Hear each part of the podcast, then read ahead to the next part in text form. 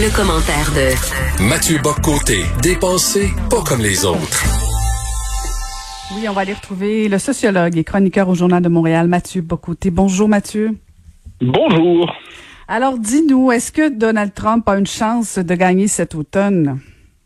Ben alors c'est une question assez intéressante hein, parce que on voit la, la, présidentielle se rapproche de plus en plus. Les sondages laissent croire qu'il est battu d'avance. Euh, donc on, certains auraient la tentation de dire question réglée, attendons simplement l'élection pour le remplacer. Or qu'on se reporte à 2016, le contexte n'était pas le même certes, mais Trump était en très mauvaise situation dans les sondages et la journée même des élections, on s'attendait à ce qu'il soit battu et pas à moitié. Et soir même, il l'avait emporté. Alors, la, donc, la politique, on pourrait même ça du Brexit, soit dit en passant. Donc, la politique est faite de surprises. Et hum, est-ce que Trump, malgré la gestion euh, erratique, pour le dire poliment, de la pandémie, malgré euh, ses comportements grossiers depuis quatre ans, malgré le fait qu'il a contre lui, il faut bien le dire, euh, l'essentiel du système médiatique et de la classe politique, est-ce qu'il peut néanmoins s'en tirer? Eh bien, j'ai tendance à dire que je, Donald Trump a un allié et il s'appelle Joe Biden. C'est-à-dire que Joe Biden, pour l'instant, mène une campagne sous le radar. Il est d'une discrétion euh, absolue. Euh, plus absolu qu'exemplaire, et plusieurs commencent à s'inquiéter de cette discrétion-là, pour différentes raisons. Euh, dans les commentateurs politiques américains, puis pas simplement les plus militants, pas les plus radicaux, chez les commentateurs mainstream, certains, par exemple, s'inquiètent euh, de Biden en disant, est-ce qu'il a la, la, capacité de mener son mandat? Est-ce qu'il a la santé physique? Est-ce qu'il est atteint de, de sénilité? Euh, cette question-là, ces mots-là ne sont pas les miens, ce sont ceux des commentateurs américains. Euh, est-ce qu'autrement dit, il sera capable d'assumer sa fonction? Là, on se demande, oh là là, ça, le jour où il va être en débat avec Trump, euh, il ne pourra pas se cacher éternellement. Euh, est-ce qu'il, qu'à ce moment-là, il risque de s'effondrer? ça pose une question essentielle, celle du choix du vice-président démocrate. Et là, je pense que jamais le choix d'un vice-président, candidat à la vice-présidence chez les démocrates aurait été aussi important parce que c'est une formule qui revient en boucle dans la politique américaine en ce moment.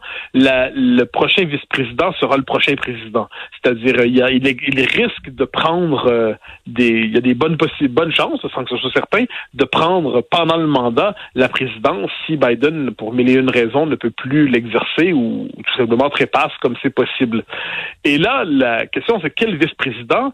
Eh bien, si les démocrates choisissent un vice-président exagérément à gauche pour plaire à l'aile gauche du parti parce que Biden est un centriste globalement, s'il prennent un candidat exagérément à gauche lié à toute la cancel culture des universités, lié aux franges les plus radicales du parti, euh, pour plaire donc à cet électorat-là, est-ce que Biden, au même moment, ne sacrifie pas symboliquement les classes moyennes de, dont il se faisait une fierté d'être le, le représentant? Et est-ce que ça donne pas une chance à Trump qui, lui, ne peut s'en sortir que s'il mène une campagne sur le thème. Euh, le véritable problème, c'est la gauche radicale qui s'en vient. Euh, regardez bien, Biden, c'est un centriste, c'est un centriste d'apparence. Il fait toutes les concessions du monde aux radicaux de son parti. Et lorsqu'il ne sera plus là, eh bien, c'est lui ou elle qui va être la présidente, va être le président, et là, ça devient dangereux. Donc, Trump, qui peut, qui a, déjà envoyé le signal qu'il voulait mener sa campagne essentiellement contre la gauche radicale dans son esprit. Euh, donc ça, ça veut dire contre ceux qui déboulonnent les statuts, ceux qui vandalisent les statuts, la cancel culture, le politiquement correct dans les universités. Mais tout ça, si c'est juste contre Biden, c'est d'une efficacité relative. Mais si ça, son candidat à la vice-présidence euh, vient accréditer cette idée que les démocrates ont basculé exagérément à gauche, alors là, euh, soudainement, Trump peut avoir une chance. Et de ce point de vue, euh, il appartient aux démocrates, dans le cadre de l'élection qui vient, de ne pas tomber dans ce piège et de ne pas offrir à Trump la possibilité de sa réélection. Cela dit, soyons, euh, soyons lucides, quel que soit le vainqueur, j'ai l'impression que les Américains vont connaître une période trouble après les élections.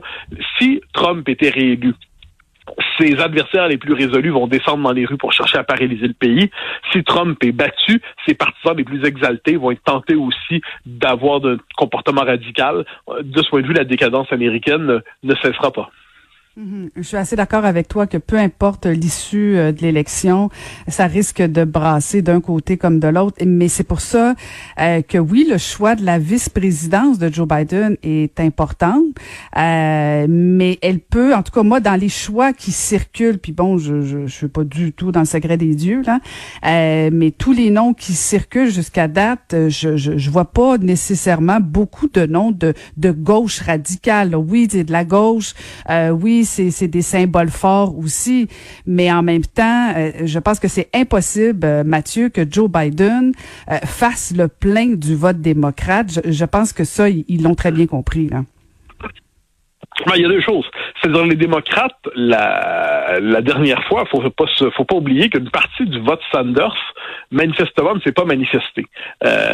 Il, y a il y avait en 2016, il y avait une forme de désaveu d'un parti qui les avait rejetés.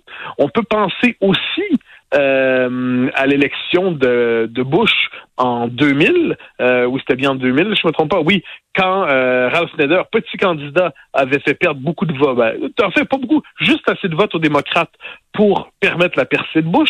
On peut penser en 1992 aux États-Unis, quand Ross, Perot, le tiers le, candidat du Parti réformiste à ce moment-là, avait pris beaucoup de votes aux républicains euh, et avait empêché Bush de, gagner, alors Bush père, alors que les républicains étaient théoriquement majoritaires dans l'électorat. Tout ça pour dire qu'il suffit quelquefois de quelques éléments dans la campagne pour la faire basculer. Donc là, il n'y a pas de menace de tiers parti en ce moment. Cela dit, cela dit, euh, si on se trouve avec un candidat ou une candidate qui, par exemple, euh, endosse de près ou de loin la, ce qu'on appelle la fameuse cancel culture, qui prend beaucoup de place dans la politique américaine en ce moment, euh, qui endosse les mouvements euh, un, peu, un peu hystériques dans les universités, qui poussent à, au bannissement civique, en fait, de ceux qui répètent pas les bons slogans au bon moment. Euh, S'ils prennent quelqu'un qui, de ce point de vue, verse ou a marqué une forme de complaisance envers euh, les foules qui détruisent et piétinent non seulement les statuts de vieux généraux confédérés, mais même de Washington, même de Les Grant, de Christophe Colomb, on peut multiplier les exemples. Alors, quand on a ça en tête, les démocrates, comment peuvent-ils à la fois tendre la main à leur aile gauche, puis c'est plus une aile gauche à l'ancienne. Là. On parle pas d'une gauche à l'ancienne social-démocrate qui veut augmenter le partage euh, des, richesses. On parle d'une gauche sur les questions identitaires surtout. Donc comment tendre la main de ce côté-là sans pour autant euh, faire fuir l'électorat, euh, les classes moyennes blanches comme on dit aux États-Unis parce qu'ils ont l'obsession de la couleur de la peau? c'est une espèce de, de, de grand écart qui va être plus difficile à faire qu'on ne le croit. Et de ce point de vue, c'est pour ça que Biden, qui s'est fait élire pas l'oublier, il il a réussi à obtenir l'investiture alors, je suis le candidat qui peut ramener le Parti démocrate sur son créneau historique d'être le parti de la redistribution, le parti de l'idéal américain, le parti des classes moyennes.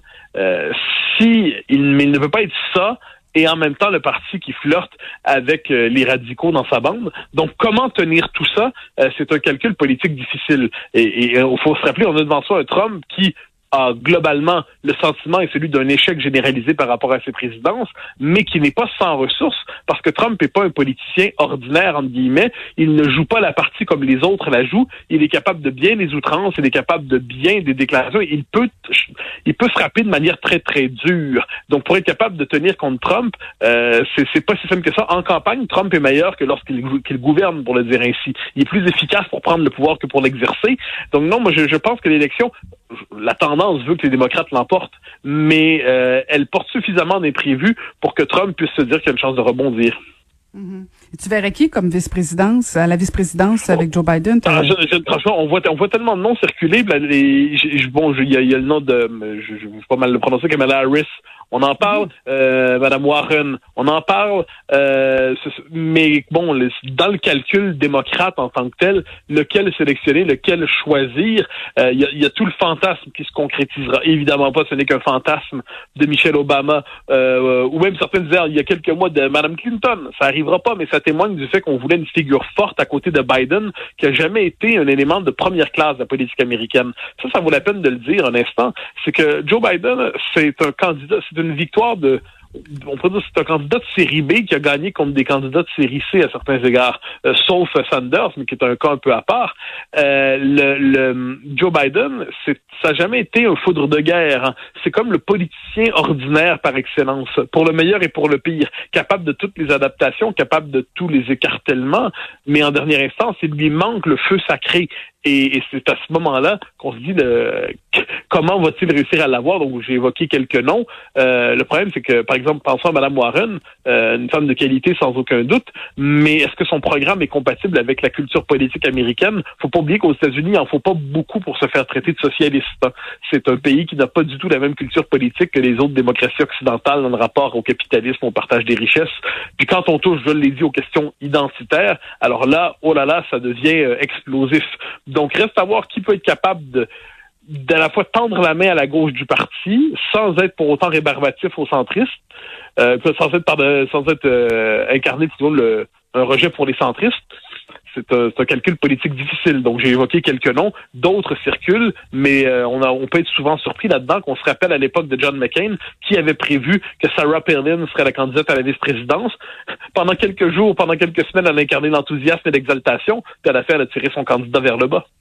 Mm-hmm. Mais ça va être intéressant quand même. Puis le choix de la vice-présidence, euh, je pense qu'il aura jamais eu autant d'importance euh, pour les démocrates, pour Joe Biden, mais, mais même Mathieu, parce qu'on parle beaucoup des États-Unis. Puis à chaque fois qu'on on parle de, des États-Unis, il y a des gens qui nous écrivent en disant, ben mêlez-vous de vos affaires, ça nous concerne pas, mais en même temps, ça a des répercussions sur nous, tout ce qui ah, se passe aux États-Unis. Ben, hein.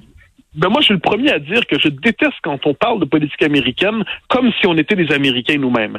Ça, ça m'énerve parce que euh, je, déteste l'américanisation des mentalités. J'aime pas cette idée comme quoi leur politique serait par définition plus intéressante que la nôtre.